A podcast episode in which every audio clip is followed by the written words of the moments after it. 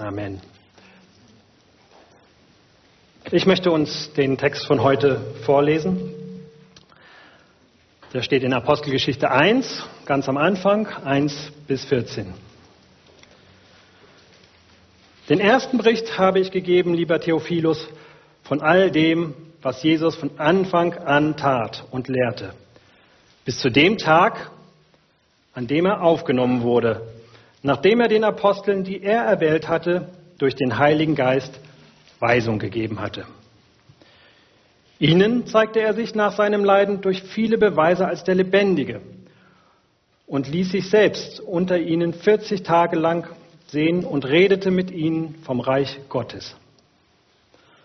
Und als er mit ihnen zusammen war, befahl er ihnen, Jerusalem nicht zu verlassen, sondern zu warten auf die Verheißung des Vaters, die ihr, so sprach er, von mir gehört habt.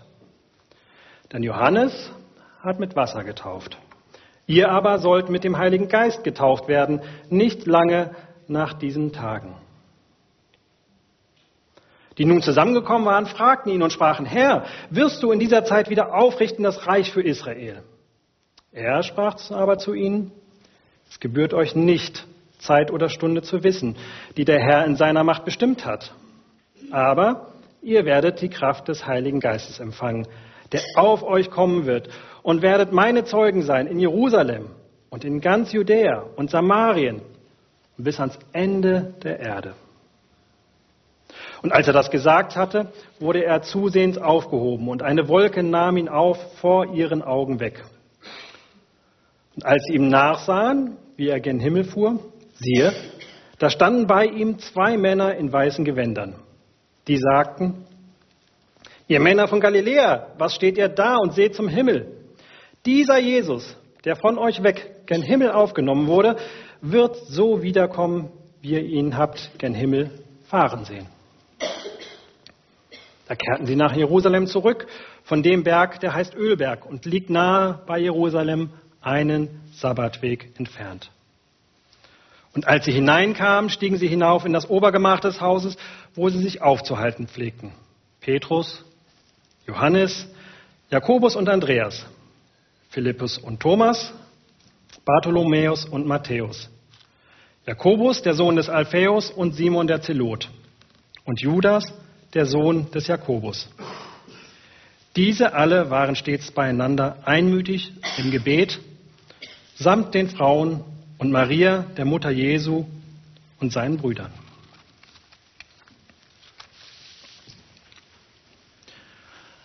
Als Junge war ich unheimlich von Wissenschaft angezogen. Ich hatte schon früh Mikroskop, habe mir dann Wasser aus einer Regentonne geholt und habe mir das Leben da drin angeguckt, was so Spannendes in Wassertropfen zu entdecken gibt. Und wenn man dann größer wird, werden die Spielzeuge auch größer.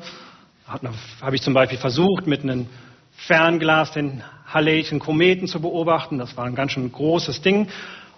War nicht viel zu sehen, gab nur Wolken. Teleskop hatte ich dann zwar nicht, aber so ein Planetariumsbesuch, der ist auch immer unheimlich spannend. Die ganz großen Spielzeuge, die es so gibt, die ganz großen Teleskope, die habe ich dann den Wissenschaftlern überlassen. Und die bringen dann ihr Leben damit zu, wirklich herausragende Sachen zu beobachten, wie zum Beispiel eine Galaxie entsteht. Ich behaupte, viele von uns haben eine Neugier danach, wirklich etwas Großes zu entdecken. Die Apostelgeschichte, von der wir heute hören, gibt uns Einblick, wie etwas ganz Großes entstanden ist.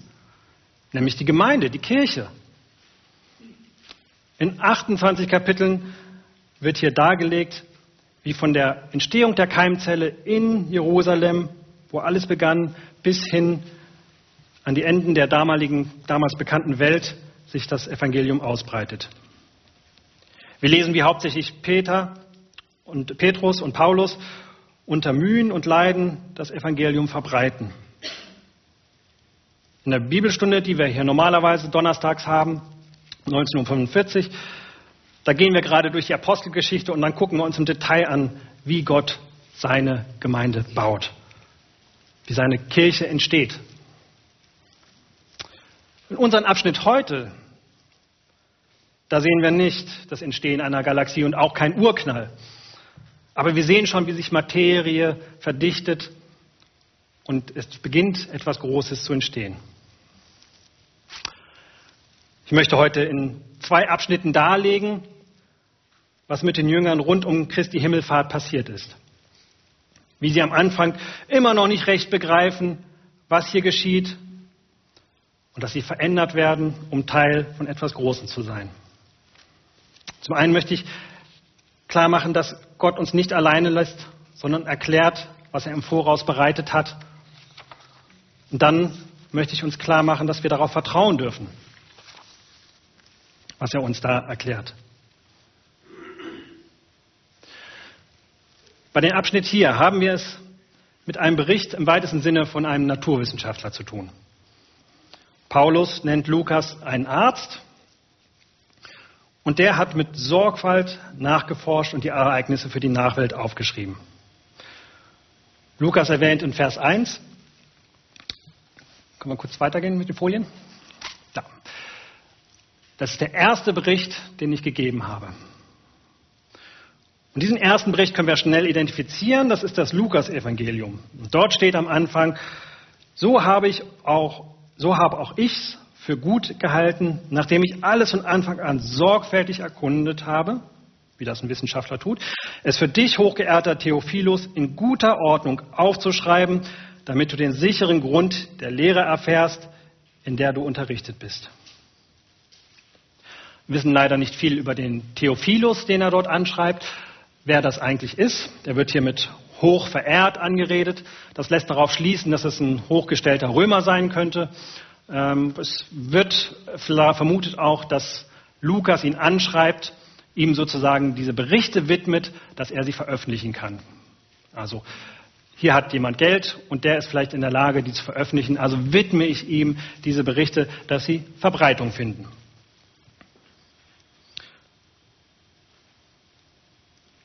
Was aber Lukas schreibt in diesen ersten Berichten, ist das Handeln und Lehren von Jesus. Also was Jesus von Anfang an tat und lehrte bis zu dem Tag, an dem er aufgenommen wurde. Aufgenommen wurde.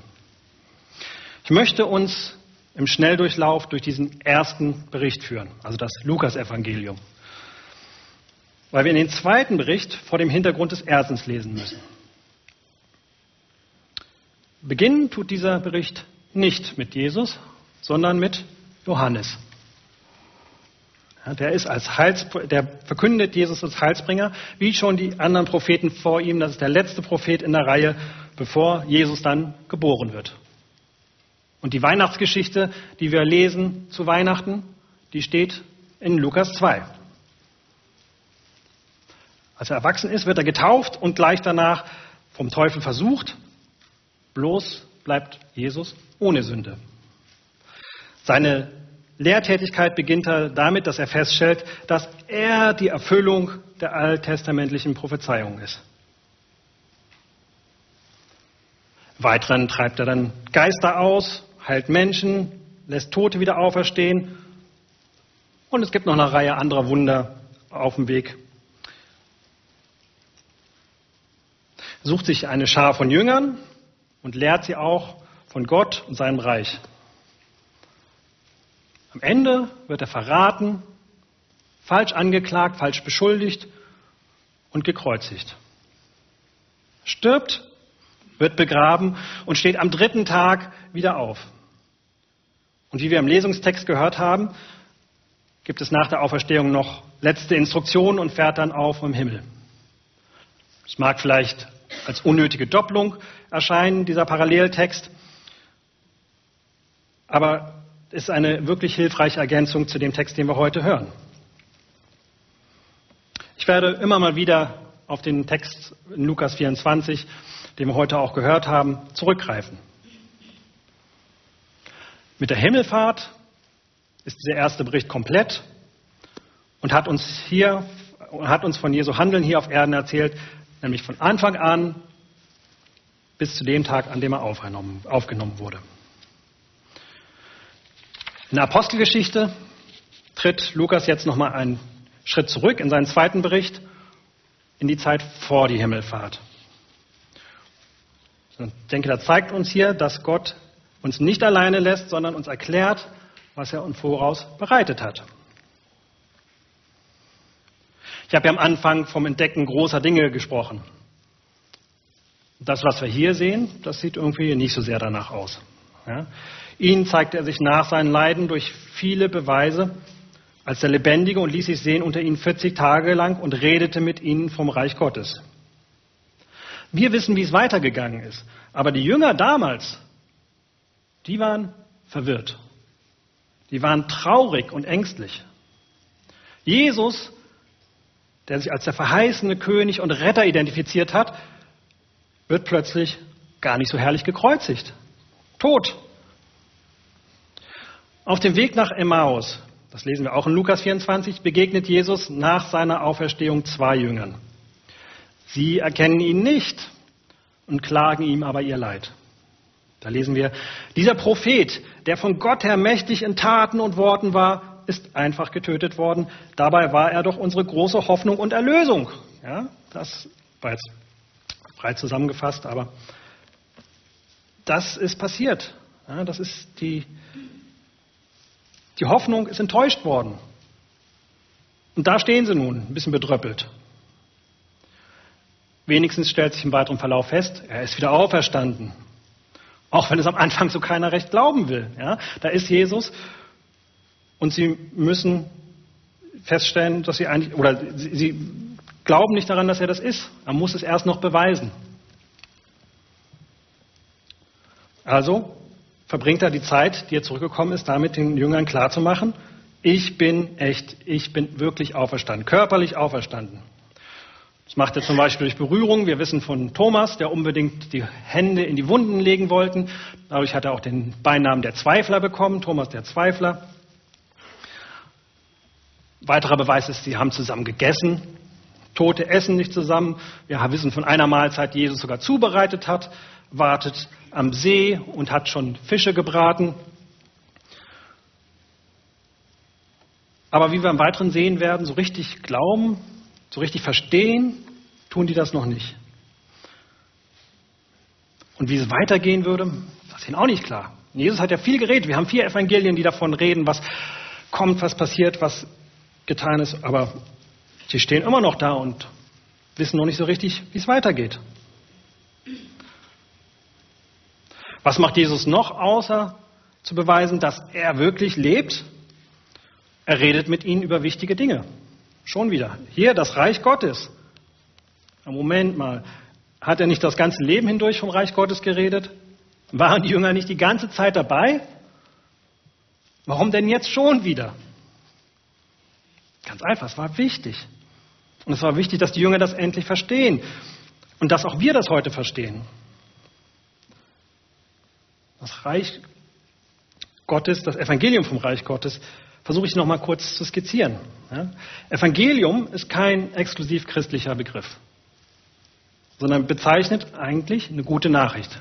Und zwar in erster Linie eine gute Nachricht von der Verkündigung eines neuen Königs. Der König ist tot, es lebe der König. Oder wenn ein Krieg, eine große Schlacht gewonnen war. Also wirklich das, was der Herold verkündet hat. Wenn der über das Land gezogen ist, hat gesagt, es gibt einen neuen König, wir haben den Krieg gewonnen, die Schlacht ist gewonnen, freut euch.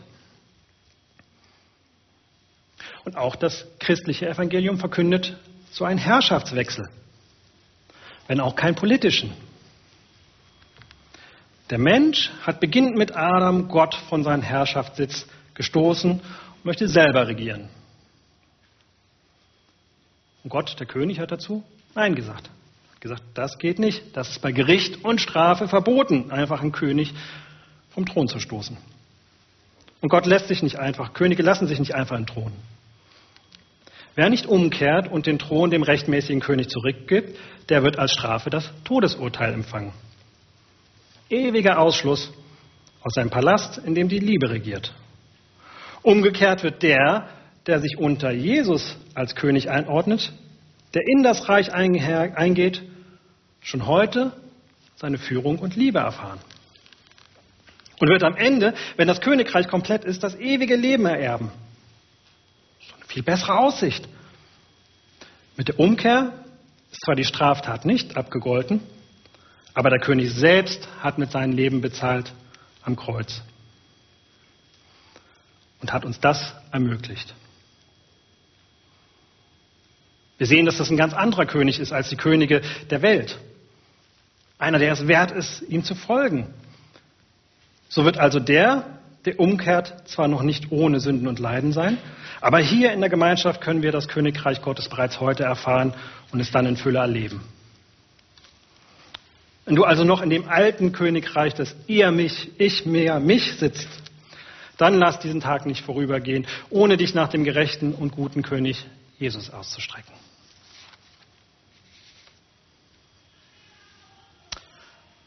Was hat Jesus noch weiter erzählt? An anderer Stelle erfahren wir von der Mission für die Kirche, für die Gemeinde. Und ich möchte das gerne hier reinsetzen, weil es das nochmal ein bisschen deutlicher macht, was ich denke auch hier in der Stelle drin steckt, aber es einfach nochmal kompakt da gibt. Weiterhin hat Jesus die Jünger mit dem Auftrag zurückgelassen, den wir bei Matthäus nachlesen. Matthäus 28 lesen wir, aber die elf Jünger gingen nach Galiläa auf den Berg, wohin Jesus sie beschieden hatte. Er hatte nach seiner Auferstehung gesagt, geht nach Galiläa. Jetzt sind sie da. Und als sie ihn sahen, fielen sie vor ihm nieder. Einige aber zweifelten. Und Jesus trat herzu und sprach zu ihnen, mir ist gegeben alle Gewalt im Himmel und auf Erden. Darum geht hin und mache zu Jüngern alle Völker. Taufet sie auf dem Namen des Vaters und des Sohnes und des Heiligen Geistes und lehrt sie halten alles, was ich euch befohlen habe. Und siehe, ich bin bei euch alle Tage bis an der Weltende. Ich vermute, die Jünger haben sich ein wenig überfordert gefühlt. Jetzt sollen wir, kleiner Haufen, die ganze Welt missionieren? Wie soll das denn gehen? Ich könnte mir auch vorstellen, dass Sie diesen Zusatz, ich bin bei euch bis an der Tage der Weltende, auch so verstanden haben, dass Jesus jetzt endlich da bleibt. Er ist gekreuzigt worden, er ist gestorben, auferstanden, er ist wieder da, er hat es bewiesen, er ist lebendig da und jetzt sagen einige sicherlich, super, jetzt ist er da, jetzt können wir das Ganze auch angehen. Wir haben ja Jesus mit uns. Und wie schön ist es, dass Jesus, und da sind wir jetzt wieder im Text, mit ihnen zusammenkommt, mit ihnen redet. So wie in den guten alten Zeiten. Wir sitzen zusammen, essen wahrscheinlich zusammen. Und jetzt redet er weiter. Und da wird es konkret. Er sagt, bleibt in Jerusalem. Das ist doch wieder was Handfestes. Da kann man doch wieder was mit anfangen.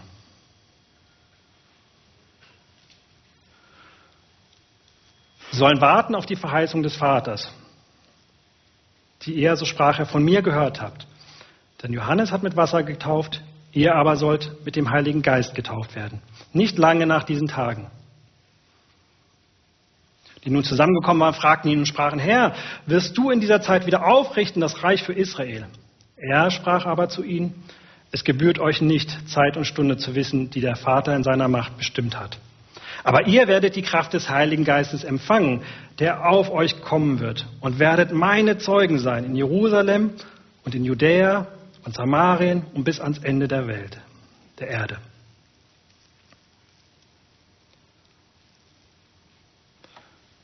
Bleiben in Jerusalem sollen sie deshalb, weil sich noch nicht alles erfüllt hat. Da ist noch was offen. Wir haben das vorhin gehört, Matthias hat das gelesen. Der Tröster muss erst noch kommen. Und er sagt eigentlich auch, muss ich vorher verschwinden. Ja? Aber Jesus sagt hier nicht nochmal, ich muss erst gehen, damit der Tröster kommen kann, sondern er sagt, die Geisttaufe kommt. Und das ist das, wie Matthias auch schon eingangs gesagt hat, dass wir in zehn Tagen feiern, das Pfingstfest. Das ist das Fest, an dem diese Prophezeiung wahr wird. Nochmals, wir wissen heute, was kommt. Wir können in der Bibel nachlesen, Pfingsten, was dann passiert ist. Das wussten die Jünger aber nicht. Sie wussten nicht, wie, sich das, wie das vonstatten geht und was dann passiert. Johannes hat zwar den Weg bereitet, aber noch nicht die Vollendung. Johannes hat auch auf die Geistestaufe hingewiesen. Und auch im Alten Testament wird schon die Ausschüttung des Heiligen Geistes vorhergesagt. Ich denke, das alles wissen die Jünger und setzen das in Zusammenhang mit dem Kommen des Reichs Gottes. Daher auch ihre Frage.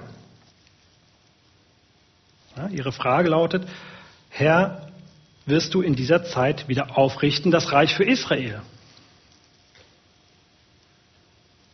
Vielleicht haben sie es auch einfach nicht begriffen, um was es bei dem Königreich ging.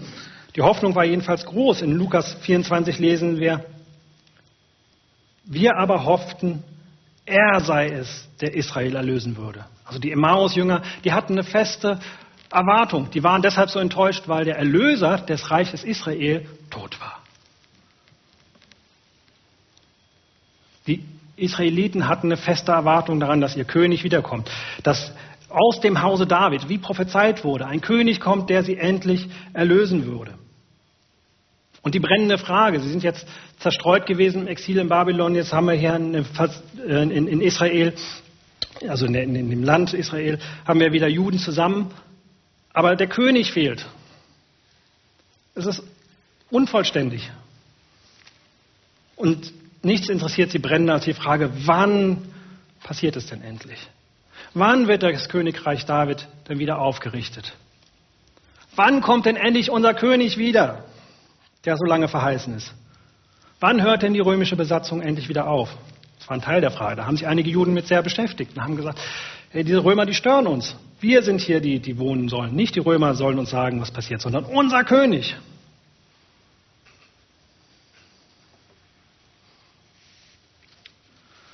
Aber Jesus wiederholt nur, was er auch schon an anderer Stelle gesagt hat. Er sagt, der Zeitpunkt ist nicht für euch zu wissen. Geht euch nichts an, könnte man sagen. Ne? Und übrigens, ich weiß es gar nicht, der Vater weiß es. Könnt mich noch lange löchern. Er weist, verweist stattdessen wieder auf den Plan, nämlich dass der Tröster kommen wird, dass der Heilige Geist kommen wird.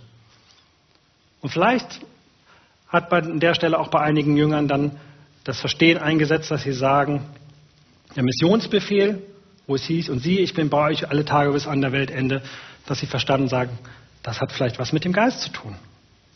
Jesus muss gehen, aber hier haben wir den Heiligen Geist, der an seiner Stelle da sein wird und uns Jesus vertreten wird.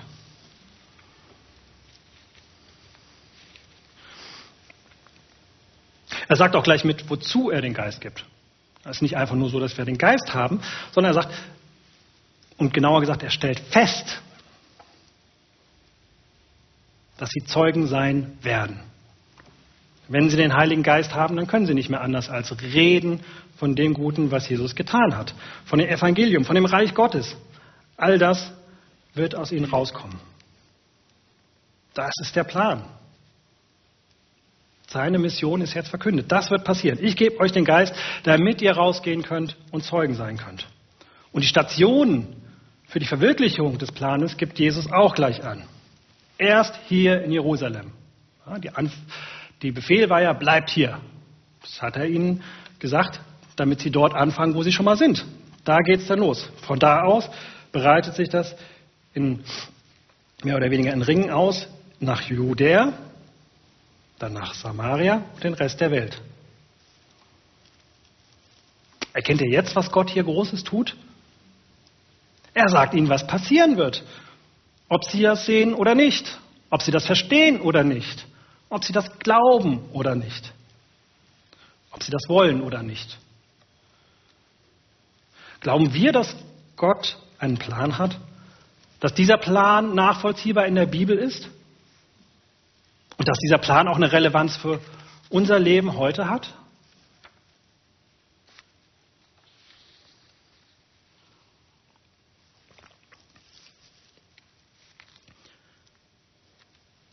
Jetzt kommen wir zu dem Punkt, der diesem Feiertag seinen Namen gibt, Christi Himmelfahrt.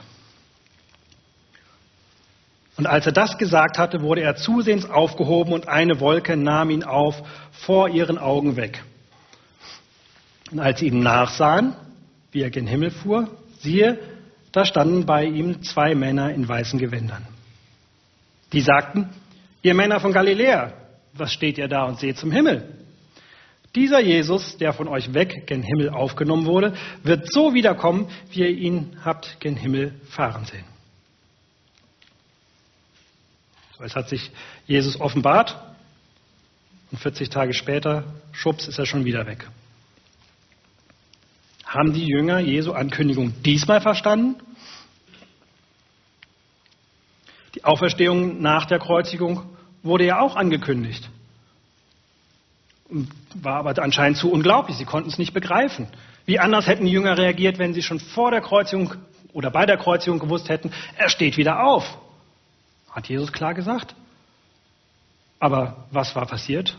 Wir haben so eine Angst. Er ist gestorben. Alle unsere Hoffnung ist zunichte.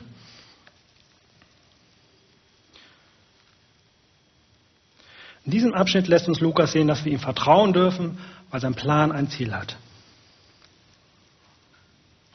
Also nach 40 Tagen ist jetzt erstmal Schluss mit Jesus zum Anfassen.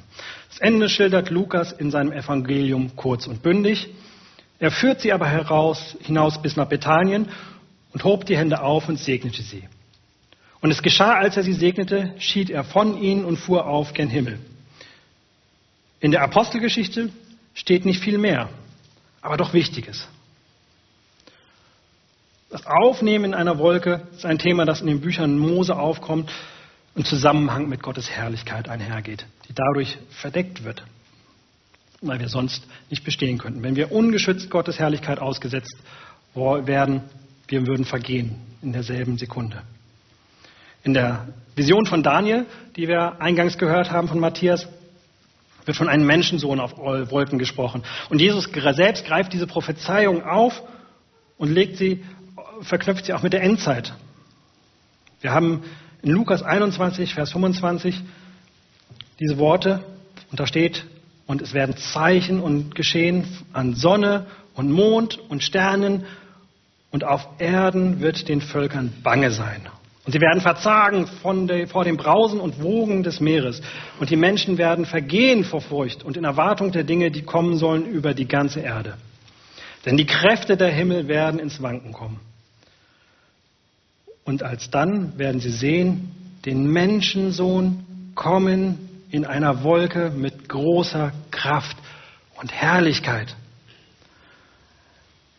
Wenn aber dieses anfängt zu geschehen, dann seht auf und erhebt eure Häupter, weil eure Erlösung naht. Hier in der Apostelgeschichte wird Jesus von einer Wolke aufgenommen, wie wir bei Daniel sehen. Und in der Stelle hier in Lukas heißt es von der Wiederkunft, wo er von der Wolke wiederkommen wird, auf einer Wolke wiederkommen wird, dieser Menschensohn. Und die beiden Männer, die hier in der Apostelgeschichte erwähnt werden, in Weiß, die häufig als Engel bezeichnet werden, weisen darauf hin, dass Jesus so wiederkommen wird. Also das deckt sich, das passt. Also da ergänzt sich die Schrift wieder ganz hervorragend. Wir lesen das auch in der Offenbarung des Johannes, also da, wo es wirklich um endzeitliche Dinge geht. Der König wird auf einer Wolke wiederkommen. Jesus musste verherrlicht werden, musste zur Rechten Gottes sitzen, um die Königswurde zu bekommen. Und von dort wird er wiederkommen als König und richten die Lebenden, die Toten, wie wir in dem apostolischen Glaubensbekenntnis bekennen. Es geht aber noch eine indirekte Aufforderung aus von den Gesagten der beiden Männer. Schaut nicht nach oben der Wolke nach, die verschwindet, sondern schaut nach vorne der Wolke entgegen, die kommen wird. Also verharrt nicht in dem Blick in die Vergangenheit, es ist Jesus schon wieder weg, sondern schaut nach vorne. Er wird wiederkommen in Herrlichkeit, in Kraft.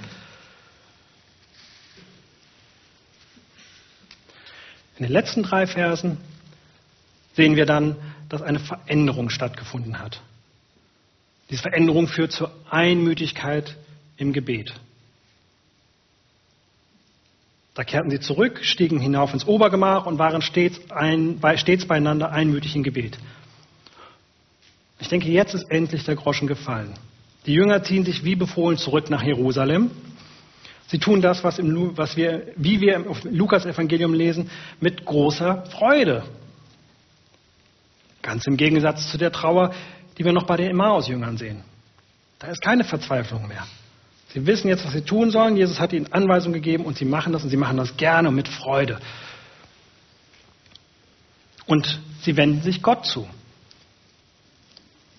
Sie haben verstanden, dass sie Gott jetzt vertrauen dürfen. Durften sie auch vorher, aber sie haben es vorher nicht verstanden. Jesus hat ihnen Gottes Willen offenbart Und sie haben jetzt Vertrauen in diese Offenbarung gefasst. Sie haben immer noch keine konkrete Antwort. Wissen immer noch nicht, wann kommt jetzt endlich das Reich. Die Frage stört sie aber nicht weiter.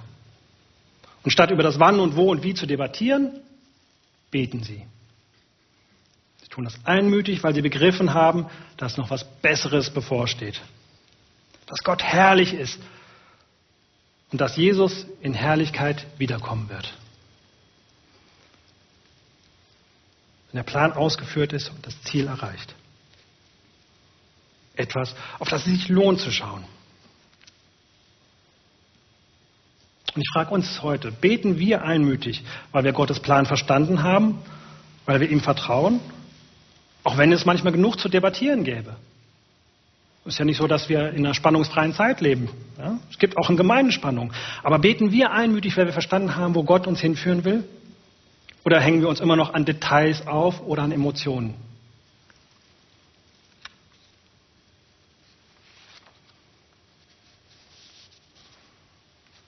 Jesus bereitet uns für die Mission vor. Und wir brauchen keine Angst haben, denn er hat einen Plan für uns. Und er hat uns dafür ausgerüstet, mit seinem Geist und in seinem Wort diesen Plan umzusetzen. Ich möchte euch noch ein Beispiel geben. Am Samstag hörten wir in unserer Vorlesung, ich bin Theologiestudent, deswegen Vorlesung, zu dem Thema Evangelistik ein Pastor aus einer großen Münchner Gemeinde, deren Namen unten an der Fassade steht. Damit verbunden war auch ein praktischer Teil. Und da durfte ich mit eben jenem Pastor losziehen, um den Leuten auf der Straße vom Evangelium der Gnade zu erzählen. Ihr könnt Matthias gerne fragen, aber ich habe nur auf Granit gebissen. Habe noch meine Zähne drin, aber es war hart. Aber ich habe versucht, treu zu sein versucht zu erzählen, den Leuten das Evangelium zu verkünden. Die finale Verantwortung liegt nicht bei mir. Wenn die finale Verantwortung bei uns liegen würde, dann gäbe es heute keine Kirche mehr. Dann wäre schon längst die Kirche eingegangen. Dann wäre das Christentum ausgeschoben. Wir sind nur die Botschafter. Wir überzeugen die Leute nicht vom Glauben. Am Montag dann habe ich mit einem Nachbarn über eine neue Baustelle geredet, die bei uns in der Nachbarschaft eröffnet wurde. Und schwupps, waren wir beim Evangelium. Das war mal wieder eine praktische Demonstration von Gottes Humor. Gott hat durch Matthias zu uns gesprochen und mich vorbereitet für das, was am Montag passieren würde. Und ich habe darauf vertraut, dass Gott weiß, warum am Samstag so viel Granit dazwischen war. Warum das so scheinbar erfolglos war. Gott hatte einen Plan für Montag, von dem ich nichts wusste, aber auf den er mich am Samstag vorbereitet hat. Und wenn es ihm gefällt, wird der Nachbar zum Glauben kommen. Wenden wir uns doch Gott zu und danken und loben ihn für das, was er getan hat. Lasst uns beten. Himmlischer Vater, wie wunderbar sind deine Werke. Wie gut ist es, dass du einen Plan hast. Danke für dein Wort, das uns Führung ist. Wie beruhigend ist es zu wissen, dass Jesus wiederkommen wird und alles Leid einmal ein Ende haben wird. Wie oft sind wir ungeduldig und möchten, dass Dinge so laufen, wie wir es möchten. Wie oft nehmen wir Dinge in unsere eigene Hand und versuchen unseren Weg zu gehen. Vergib uns dafür. Führe uns auf deinen Wegen und hilf uns zu vertrauen, dass dein Weg richtig ist. Hilf uns, uns nach dir auszustrecken und uns unter deine Führung zu stellen. Hilf uns im Vertrauen auf dich zu gehen und wissend, dass wir deinen Geist haben. Danke für diesen Heiligen Geist, durch den wir an Jesus Christus glauben dürfen und der uns hilft, ihm ähnlicher zu werden. Amen.